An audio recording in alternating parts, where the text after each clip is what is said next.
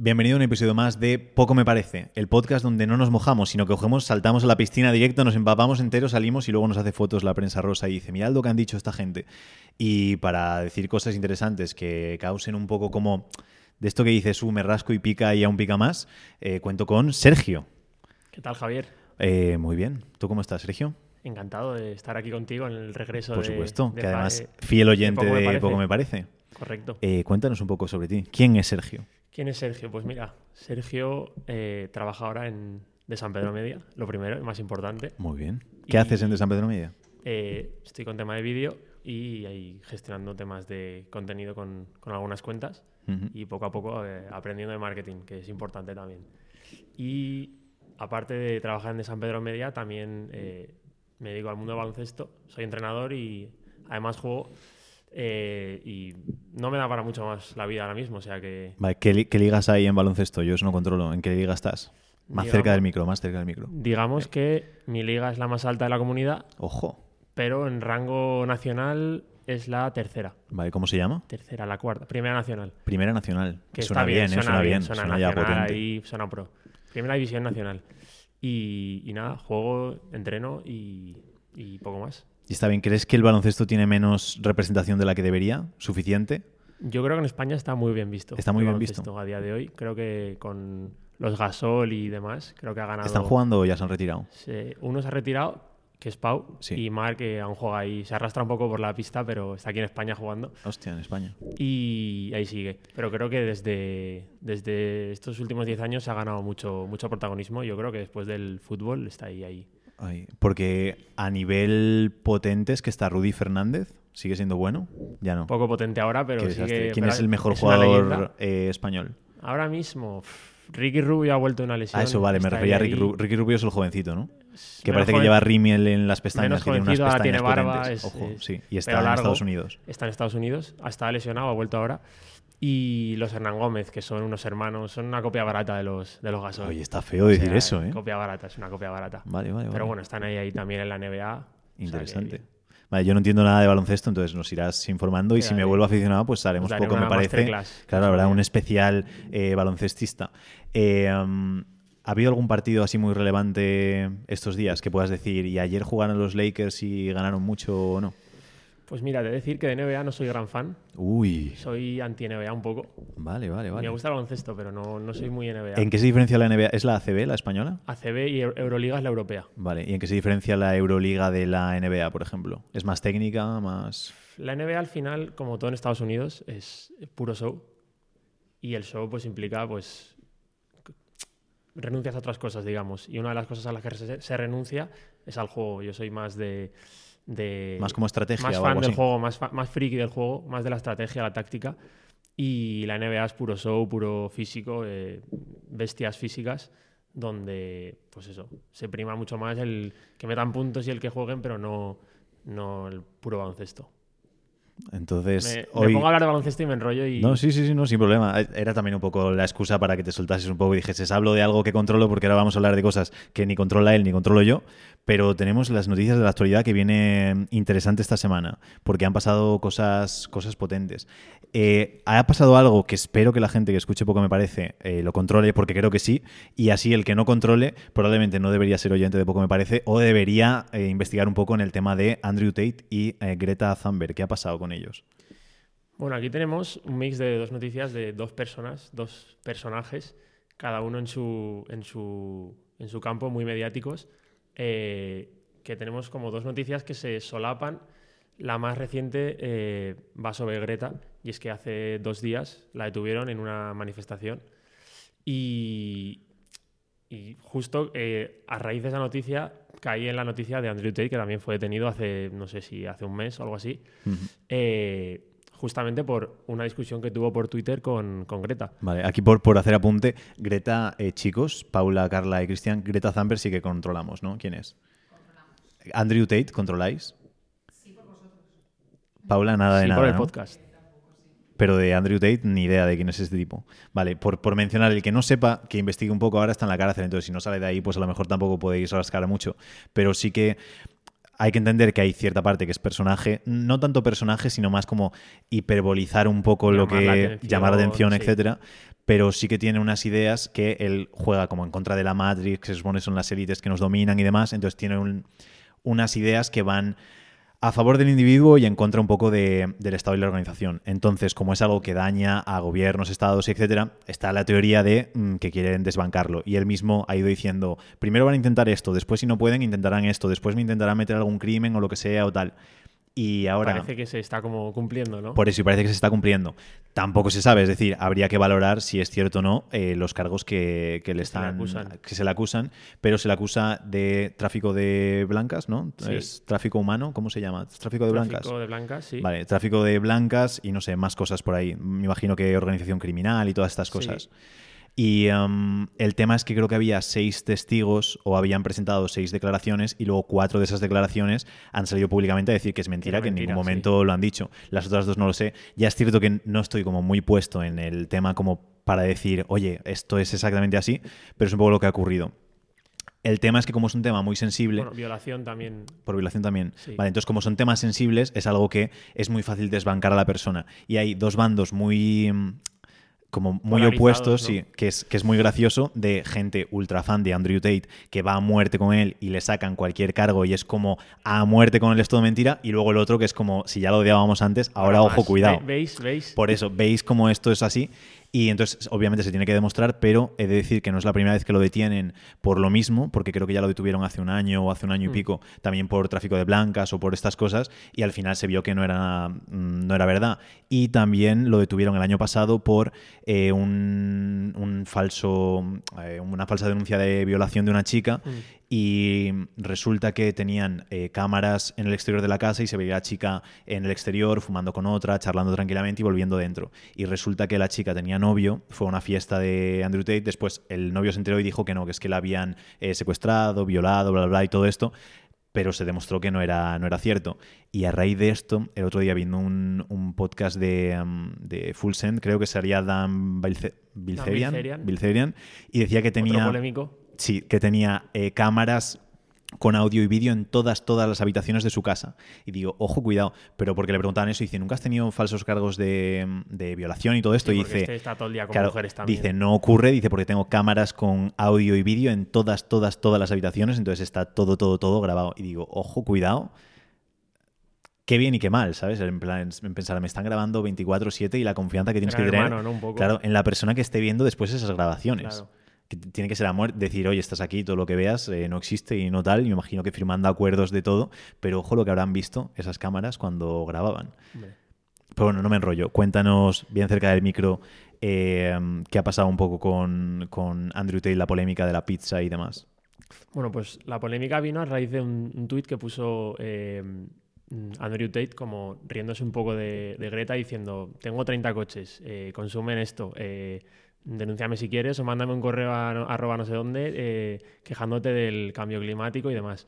Greta le contestó pues siguiéndole el rollo y poniéndose un poco a su nivel y eh, Andrew le volvió a contestar Sí, le dijo algo así Greta como... eh, como se nota que transmites una energía de que tienes el pene pequeño Sí, y le puso, manda un correo arroba pene Sí, pequeño, no exacto, sé qué, a- algo así. en inglés. Y a raíz de eso, Andrew le, le volvió a contestar y publicó un vídeo como eh, recibiendo cajas de Jerry Pizza, que es una pizzería de allí de, de Rumanía. Y a raíz de ese vídeo, con esas pizzas, eh, la policía eh, lo estaba investigando y demás y confirmó que, que efectivamente estaba ahí y fueron a por él. Ujú. Y a raíz de eso le, le detuvieron. Entonces, un poco la, la noticia venía por eso, porque son dos personajes que estaban unidos eh, por el pasado y han sido detenidos los dos, cada uno por sus cosas. Y justo también ha salido una noticia ahora también hace dos días, que es, bueno, es simplemente comentar, es bastante graciosa, pero eh, que la policía tardó más de siete horas en eh, incautar todos los coches de, de Andrew Tate, porque, por eso, porque tenía más de, no sé si 30 o 40. Ujú. Sí, es que tiene, bueno, y luego recuerdo que tienen como un Lada también, que es un coche rumano de estos ultra viejos. Y, em, Y claro, hay que mover como mucho. Y detuvieron los dos, los dos hermanos, a Tristan y a Andrew. Sí, y Tristan creo que sí que estaba suelto mm, rápido, pero Andrew aún está mm, ahí en esto. A ver qué pasa. Creo que tenían como un mes o algo así que, que podían retenerlo. Y, y a ver qué surge. Eh, lo de siempre, veremos qué pasa. Si lo detienen y sale libre, si no, si acaba y desaparece, si a lo mejor sospechosamente fallece y no sabemos por qué puede ser. ¿Quién sabe? Claro, esperemos nunca adentrarnos tanto en ese mundo como para que acaben queriendo matarnos, Sergio. Esperemos que no. No seremos nunca tan polémicos, ¿no? Aquí en poco me parece. O más, pero luego diríamos que es todo mentira, que no pasa nada. Está todo vale. bien. El tema de la contaminación, que es como empezaba el, um, el uh, tweet de Andrew Tate, em, justo ayer me decía una amiga, decía, es que yo tengo lavavajillas en casa, pero no lo uso nunca porque me siento mal con el medio ambiente. Y digo, lo exageré un poco porque no sabía exactamente las cifras, pero digo, creo que hay como 10 empresas, creo que lo hemos comentado hasta en este Mm. podcast, hay 10 empresas que son las responsables del 70% de la contaminación del mundo. Y luego busqué el artículo para ver y eran las 100. Entonces, 100 empresas son responsables del 71% de la contaminación del mundo. Entonces, no va a pasar nada porque Andrew Tate tenga 30 coches, no va a pasar nada porque alguien ponga O lavavajillas. porque cojas un avión. O porque cojas un avión o por lo que sea. Y esto, una vez, la única vez así que le he contestado un poco mal a alguien por Instagram, pero una vez dije, bueno, no sé qué, eh, ahora estoy de viaje en no sé dónde y he tenido que hacer 40 minutos en coche para ir a entrenar al gimnasio media hora. Y he sentido que ha sido un poco pérdida de tiempo. Y me mandó un audio, un texto, una persona diciendo, qué irresponsable por tu parte. el mundo. Claro, a hacer 40 minutos en coche para media hora de gimnasio, podías haber entrenado en tu casa, no sé qué. Y digo, pero vamos a ver, haré lo que me salga a mí de donde me apetezca. Si quiero hacer 5 horas en coche para ir al gimnasio, pues las haré. Porque probablemente las empresas que tanto idealizas y que dices, oh, aleluya, estas empresas contaminen lo que no voy a contaminar yo ni viviendo infinito de mi vida. correcto. Entonces, eh, lo típico, que cada uno sea feliz, que viva a gusto, que quiera mucho a la gente y, y ya está. Que no y se los preocupe que por poner. mandan que tengan que controlar lo que controlen y. Por eso, y listo. Y que si te cae una multa por usar lavavajillas, págala bien a gusto. Correcto. Más noticias interesantes. Vamos a por más noticias. Esta es bastante curiosa, pero me mola el titular y es que eh, venden una isla eh, al lado de Nicaragua, una isla caribeña, eh, por el precio de lo que te podrías comprar un piso en Madrid. La isla se llama Isla Iguana y eso está, no sé, a dos- 12 millas de, o 20, mi- 20 millas de, de Nicaragua. Y, y nada, es una isla que tiene una habitación, tiene hasta un mirador para Sí, controlar a la gente. nos puede poner Cristian fotos por aquí, que había fotos y estaba Estaba, cookie normal. estaba Tampoco era la tiene hostia, su pero... bosquecito, su playa caribeña, además, eh, dos baños, un comedor y un segundo alojamiento para la gente que se encargaría de, pues eso, de cuidar de la casa y demás.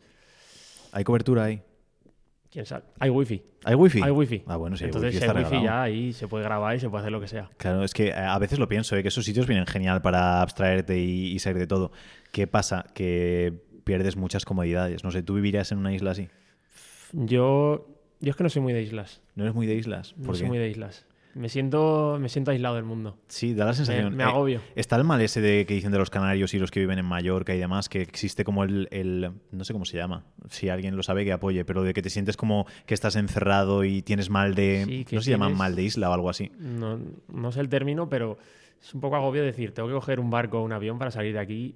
Mm, Yo hace no mucho me estaba planteando mudarme a Canarias y porque Carla me dijo, a Canarias no vamos a ir. Digo, vale, pues si Carla lo dice no se va. Pero salía interesante un poquito a nivel fiscal. Y luego lo bueno es que tienen, eh, um, como que bonifican mucho los transportes y sale regalado los, muy- los vuelos y todo. Yo tenía un amigo que estuvo eh, en Canarias viviendo el año pasado y para venir a la península era tirado, para moverse entre islas también tirado. Tres horas todos los días, o sea, cada vez que te quieras venir. Yo no tengo sé. varios clientes que en cuanto han ganado un poquito de dinero se han mudado a Canarias por eso, por, por ahorrarse un poquito. Y, um, y algunos súper contentos, otros, pues eso, hay un poco de Bueno, todo. hay de todo, también Sí. depende de la persona. Algunos, creo que era Marta, Marta Hinojosa, que sí que decía que lo que pasa es que los canarios son como muy. Ella es que es hiper nerviosa. Entonces, que eran como muy. iban con mucha calma. Y dice, Doy me fe. ponía de los nervios. Dices que parecía que nadie tenía nada que hacer en todo el día. Doy fe. Das fe, das Doy fe, fe. doy fe. Estuve en Canarias justo viendo a mi amigo y mucha parsimonia, mucha calma. ¿Ves? Ese sería mi paraíso. La vida con calma, todo relajado. Entonces, la isla no vivirías. Eh, yo no viviría, pero seguramente sí que me gustaría como segunda vivienda para decir, vale, me voy a ir a escribir ahí libros o algo y, y estar un ¿no? poco out, sí. Es que mira que me he mudado aquí, que estaba un poco lejos de toda la gente para que no me molestasen mucho y aún así molestan. Entonces. mm, Pero ahí estás literalmente solo, no tienes nadie alrededor. Ya, Nadie. eso, eso, es, eso es la liada. Esto eh, creo que fue Julio Iglesias que cuando lo del COVID se emparanoyó a tope y se encerró en la isla con el servicio y todo esto. Y digo, buah, imagínate, viendo desde el punto de vista del servicio, qué coñazo tener que estar aquí con un tío paranoico ahí todo el día aguantándole. días trabajando para él. Y que me imagino que tendrás que darle conversación y todo, porque también depende de cómo sea, será bueno y tengo que entretenerle aquí también y darle Claro. charla y toda la O historia. seguirle el rollo porque mi jefe, Claro, eso es la putada, ¿eh? no sé. Tú aquí puedes hablar de lo que quieras, ¿eh? no hay ningún Sí, problema. bueno, no sientas como me tengo que "Joder, ir no". soltando, me tengo que ir soltando. Pero entonces, ¿tú te la comprarías entonces si pudieras? Eh, probablemente no, por la falta de comodidad y porque puedes conseguir lo mismo aislándote de otra manera. Pero no está mal, quiero decir. Me compraría antes esa isla que un piso en Madrid de 400 y no sé cuántos mil euros. Sí, ba- Más bastante bonito, claro. ¿no? Para Instagram más bonito. Para Instagram te salen unas stories de lujo, ¿eh? Y además el poder decir, nada, pues aquí relajado en mi isla, chill, tomando ¿no? el sol, claro, En mi hamaca. todo tranquilamente. Eh, además, eh, creo que habías puesto que están pensando en poner un heliopuerto. Un helipuerto, Helipuerto. claro, porque, bueno, ya si tienes una isla necesitas un helicóptero, un barco o alguna forma de, de ir y volver personal para ti, porque si no, Claro, y cuando haces eso, te, bueno, o, lo pilotas tú, o qué haces, le dices al piloto, luego vete y ya te llamaré y llamo, te vuelves. mando un WhatsApp y Si no, algo de esto, y vienes ahí a, a traerme la compra del Mercadona. en fin, No lo veo mal, no Bueno. lo veo mal. podemos valorarlo para el futuro, ¿no? Sí. Eh, lo que han valorado para el futuro son 350 coches eléctricos de la policía, ¿no? Correcto. ¿Qué pasa- ten- qué con eso? ¿Qué ha pasado? Pues mira, eh, un poco también a raíz de lo del cambio climático y demás, propuesta del Ministerio de Interior, no, no de Interior, perdón, de Igualdad. Eh, Del Ministerio de Igualdad. de Igualdad, sí. ¿Tocan los coches de la policía? Ya tocan todo, ¿no? Joder, qué máquinas. eh. Sí, Ministerio de Igualdad. Estamos en directo, Sergio. Si vas a buscar algo tienes que ir hablando Perdón, mientras. perdón, perdón. Interior y transición ecológica. Ah, vale. Además me pone 380 coches, ¿eh? Subimos la apuesta. 380. Eh, dos- 12,5 millones de euros eh, invertidos en una cosa que no, no está funcionando, parece ser, a día de hoy. Porque eh, tienen los coches, pero no tienen puntos de carga o los puntos de carga previstos para eh, que estos coches se carguen. Entonces, no sé si reírme, no sé si tomármelo. Es que estos son errores que pasan en la empresa privada y se lía parda, porque dices eso, 12,5 millones de euros, que la idea es que hubiese 1.100 cargadores que se instalasen en algún momento de 2022, pero la cosa va con retraso. Esto pasa en empresa privada y es como, ¿cómo que no están los cargadores? Me voy a asegurar de que están y si no, uno, o no pago los coches o me espero hasta tenerlos, Claro. porque si no es un poco ridículo. Pero aquí, como el dinero es infinito y dicen, "Pff, como no es mío, me da igual, pues compran los coches y se quedan ahí parados. Y obviamente pues están perdiendo valor los coches, haciendo todo y pasa lo que pasa.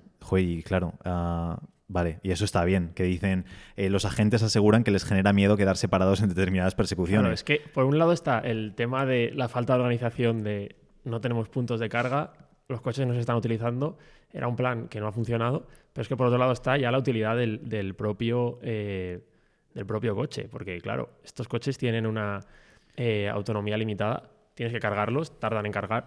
Eh, ¿Qué pasa si un agente está en pleno servicio persiguiendo ahí a, a un ladrón o a un asesino y se queda sin batería? ¿Qué hace? Se para y se pone a cargar el coche. Sí, porque pensamos que puedes decir, Buah, 250, 300 kilómetros es la hostia, pero a lo mejor llevas de servicio un montón de horas, te queda no mucho. Momento y- clave de la sí. operación. Y al apretarle pasa lo que pasa. A ver, tienen aceleración y demás, pero sí que es un poco mm, desastre. No sé, yo creo que, y por lo que he leído, los en general la Guardia Civil no está muy de acuerdo con, con esto. Sí, eso dicen. Lo ven un poco, un poco chapuza y ya aparte, o sea, aparte de la utilidad como tal, de que no, de que no, no- de que el plan no esté, no esté llevado a cabo, no haya puntos de carga y, y eso. Que, Eh, es, es cierto que si siguen así, o tendremos que pagar muchas multas para usar coches normales, o eh, sí, o, o tendrás que no usar coches normales y que sea todo eléctrico, porque está jodido el tema con, con ese apartado, pero yo tampoco soy muy fan. No sé si tú eres fan de eléctricos, si prefieres combustión. yo ahora mismo no lo veo, no lo veo sólido como para que rente tener un sólido a nivel infra- infraestructura para tener un coche. eh, Creo que iban a prohibir en eléctrico. Suiza los coches eléctricos por lo mismo, por falta de, de energía y todas estas cosas. Pero No- tema que me importa, eh, coche sin fliparse, coche favorito, pero que sí que podrías comprarte en algún momento. Es decir, podrías comprarte un Bugatti, pero mm, coche favorito en la medida de lo posible que digas, oye, sé que en un futuro no muy lejano sí que podría pillarme un M3, un Ferrari, no sé qué. un- Vale, he de, he de reconocerte que no soy, no controlo mucho de coches y por tanto no ¿Que es controlo más de mucho motos modelos o de helicópteros? de helicópteros. De helicópteros. Eh, me hablas de modelos y me sé tres modelos, pero te diría que si me tuviera que comprar un coche teniendo dinero y tal, me compraría un Mercedes todoterreno. No sé cuál es el modelo, pero Mercedes me, me mola, me parece El bonito. tocho, el clase G así cuadrado Eh, de... clase, clase G. Clase G suena bien. Clase G, bueno, suena bien. Y hablando de clases... Hablando de clases, noticia, ¿no? muy, bien hilado. Es que hay que hilar estupendamente. perfecto, ya mucha práctica en muchos episodios. Perfecto, a mí me falta un poquito aún, pero bueno, me iré cogiendo. Eh, hablando de clases, clases particulares en España. Eh, la mitad de las familias españolas contrata ya clases particulares para contratar la formación, o sea, para, perdón, contratar, completar la formación de sus hijos. Esto es muy interesante, el hecho de... Hay de- muchas lecturas de esta noticia. Sí, O sea, se puede, se puede pues sacar cuéntanos, muchas cuéntanos, conclusiones. cuéntanos. Eh, por un lado, yo creo que deja en evidencia un poco, no sé si el sistema educativo o mm, a los profesores o a los colegios o la forma en la que se enseña, pero es evidente que, y yo que dejé de estudiar hace poco, y yo que tengo hermanos también en el colegio y demás, que la- muchas veces la educación que se da en el colegio no llega para que todo el mundo aprenda, apruebe o adquiera los conocimientos. Y que siempre hay que buscar refuerzo en otras personas, ya sea por el inglés o matemáticas o cualquier asignatura. Es que la putada de esto es que abre el debate de decir, ya es que es normal que un profesor no pueda atender porque las clases son con 40 alumnos y un profesor debería tener tres alumnos por clase y trabajar una hora al día para no sé qué. Entonces se, abre ese, ese debate, pero yo sí que estoy más desde el punto de vista de que estamos en un sistema educativo que está un poco jodido y que no está muy bien poquito. y que, y que no toca. Y mm, justo eh, un cliente que, que empezó hace poquito con nosotros trabaja en eso, no como en dar clases particulares, sino en programas para chavales, porque hay muchas carencias en el sistema educativo normal que intenta suplir y muy bien por su parte. Y después, ayer justo estaba hablando con los clientes y Jesús Tasarolo estaba comentando que hay mucha gente ahora mismo que está contratando a personas o está eh, pagándole a personas para ayudarle a desarrollar eh, un empleo nuevo. Entonces, que ya hay personas que no se centran tanto en la estructura normal de voy al colegio, al instituto, luego a la universidad para tener un trabajo, sino voy al colegio, aprendo como lo básico y después aprendo un oficio en parte a otra persona que me enseña directamente para aprender ese oficio. Que es gracioso porque es como volver atrás a la época de los gremios y demás, cuando era, vale, mm, me gusta tal o realmente he nacido en la familia de carpinteros, cojo y aprendo este oficio Sí. En ah, lo que intentábamos ahora o con el sistema este actual era un poco, vamos a aprender un poco de todo y saber un poco de todo, pero no trabajar ningún trabajo concreto. Y para mí es, es la carencia esa de que sales de la universidad y realmente no eres útil para nada. Te Para hace falta la experiencia de decir ese apartado. ¿Tú qué estudiaste, Sergio? Yo estudié comunicación audiovisual. Comunicación audiovisual. Nada recomendable Y siempre dicen, sale, para los oyentes. sales con una idea general un poco de todo, pero realmente te dicen, oye, lo típico, créate un podcast o créate un programa de radio, no sé ni de micros, ni de tal, ni de cual, eh, grábame un tal, me falta mucho, tengo una idea general de todo, pero sí que es cierto que me falta la experiencia de, de validarlo. Y yo, por ejemplo, soy partidario de eso, de estudiar algo más concreto, decir, quiero dedicarme a esto de la radio, voy a ver cómo puedo aprender para hacer esto de la radio en concreto. que a día de hoy se aprende mucho más, al menos en un mundo así, en el mundo así audiovisual, mm, diseño, todo lo que es, eh, pues eso, incluso tema de vídeo, aprendes mucho más por tu cuenta o, mm, pues eso, lo que has dicho, algo particular, eh, una escuela privada personalizada específicamente para eso, que universidades, grados que pues te hablan de todo, aprendes un poco de qué va el mundo, pero no, no aprendes realmente de nada y sales sin saber absolutamente nada. No sé si se aplica a todas las carreras, no sé si se aplica a todas las universidades, pero yo creo que es un problema que hay tanto en el colegio como en, en la universidad. Sí, hay, hay cosas que... Es que el tema de la universidad da para mucho, pero hay carreras que sí considero que es prácticamente obligatorio pasar por ahí y hacer prácticas y que a lo mejor, ¿sabes? No sería ético que yo eh, coja y haga prácticas de medicina ahí en mi casa o en Claro. un tal. Entonces Por sí que entiendo que, hay una no- institución, pero muchísimas, muchísimas carreras no ocurre. Hacemos mini corte de podcast. Descanso para coger paquetes. Descanso para publicidad. En conclusión, que si vas a estudiar alguna carrera que sí que haga falta, el hecho de. Como ese control, yo lo veo bien. Si no, hay opciones que considero probablemente más top. Ah, ¿Carrera de periodismo? ¿Bien o mal? Bien. Vale, carrera de periodismo guay. Y creo que es la que tiene, creo que salió la noticia. Yo iba a criticar, pero sí, sé que bien, bien. no, búscalo a ver si está, pero creo que eh, la carrera de periodismo es la que más insatisfacción genera en el hecho de el 80 y pico por ciento o algo así de personas se arrepienten de haber estudiado periodismo. Pon periodismo, carrera, arrepentimiento o arrepentido, algo así. Vale, no, se está escuchando a Paula, pero dice que el trabajo, ¿cómo? Ajá. Vale, que le ha gustado la carrera, pero no ejercería de periodista. Titular demoledor. Periodismo, la carrera con más arrepentidos. Correcto. 87%. 87% de las personas que estudian. Pero bueno, a Pablo le ha gustado. Es que el problema creo que muchas veces de, las carreras y la universidad es que entramos con una idea que luego cuando llegamos decimos, esto no era lo que pensaba. A mí me pasó muchísimo en la universidad de llegar y decir, pero yo qué hago haciendo esto. Yo pensé que iba a ser esto y resulta que es algo completamente diferente. Y em, me jodió porque si hubiese entrado a la universidad con otra actitud, del hecho de decir, yo vengo aquí por vivir la experiencia, por aprovechar todos los recursos que tiene la universidad que no aprovechamos, que ahora, aún ahora me aprovecho de algunas cositas que, tiene, pero en el momento ni siquiera valoraba el acceso a información, el acceso a personas, el acceso a eh, eventos, etcétera, etcétera. y creo que es el problema que pensamos, no, yo voy a la clase y ya está.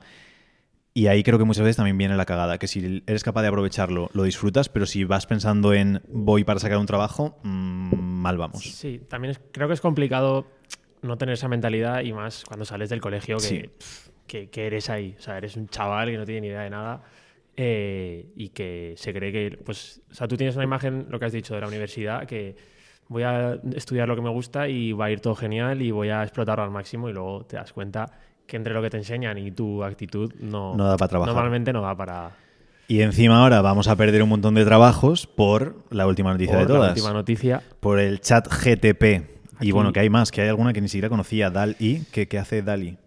Dalí, seguro, seguro, que lo habéis visto algunos por ahí. Ah, vale, del arte, ¿no? Del arte, que le pones un concepto, no sé, ahí está el típico meme de eh, así sería la comunidad valenciana eh, eh, según la inteligencia artificial en dibujo y hay muchísimos dibujos y simplemente le escribes un concepto y te lo, te lo, te lo recrea.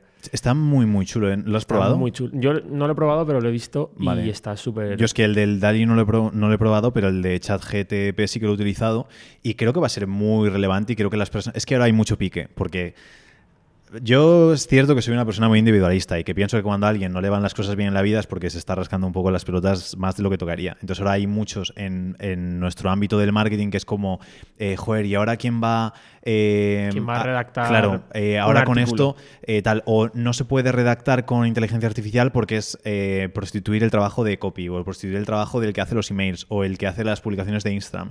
Y es como, no, tío, piensa que es una herramienta maravillosa para mejorar aún en tu trabajo. Ni uno, ni digas no lo voy a utilizar y voy en contra y voy a hacerlo todo por mi cuenta, ni tampoco el hecho de decir voy a hacer que me haga todo el trabajo. Que tengo algún amigo también que ha dicho, Buah, yo ahora la mitad de las cosas de trabajo no las hago porque me las hace todo automático. Digo, es que no te das cuenta de que eso está jugando en tu contra igual que si dices no voy a aprovechar una herramienta fantástica que me puede funcionar genial.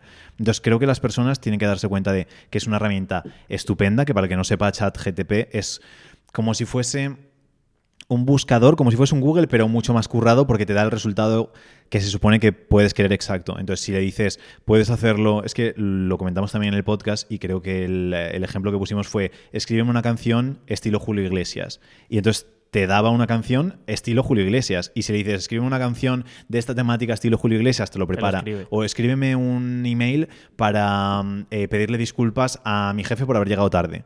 Y te redacta eso. Entonces, se basa mucho en una habilidad que creo que es muy importante y que no todo el mundo hace bien, que es el hecho de ser capaz de preguntar las cosas adecuadas. Creo que hay que saber preguntar muy bien, el ser capaz de profundizar aún más en las preguntas que hacemos y luego obviamente coger esa información que te da y mejorarla y hacerlo algo mejor, no pensar, me da esto y ya con esto tiro. Claro. Yo ahí lo que veo es eso, es encontrar un equilibrio entre lo que te da la plataforma y lo que eres capaz de, hacer tú, que obviamente esa ventaja de ser humano, digo yo que aún la tienes contra una máquina, ¿no? Eh, pero obviamente no puedes renunciar a una cosa que te genera un artículo que tardas tú dos días o un día en hacer en media hora por ejemplo. Sí, sí, es que eh, puedes ya, porque han ido actualizando el chat GTP, ahora que lo está en la versión 3 y ya ha evolucionado infinito desde la 1 y cuando sea la 4 va a ser ya una locura, pero ahora antes te escribía como artículos, ahora directamente le puedes pedir escríbeme un libro entero y en unos minutos tienes un libro entero, cuando es una tarea que alguien tardaría en hacer eh, meses. Entonces es, es la diferencia, el hecho de ser capaz de aprovechar esa herramienta y que va a ir evolucionando, pero saber aprovecharla bien. Claro, ¿no? Y es que, o sea, he estado aquí investigando un poco y es que te ahora mismo aplica a muchísimos ámbitos, textos legales, eh, traducciones para eh, lo que sea, escribir códigos, es decir, no, no coges solo mm, artículos y ya está, es que te hace chistes, te hace canciones, te hace libros, te hace cualquier temática eh, y con bastantes buenos resultados. Entonces, obviamente es una herramienta que hay que tener en cuenta. Sí, yo soy súper pro a utilizarla y me parece estupendo y creo que nos quedamos atrás. Es como pues cuando nuestros padres podían decir, "Pf, ¿qué es eso de página web? No sé qué, una tal cual. o un pues- móvil. O un móvil. Es, es no ser capaz de aprovecharlo. Y, y entender eso, que tenemos que aprovecharlo para potenciarlo aún más y, y mejorar todo lo que hacemos. Claro. Entonces, por mi parte, estupendo.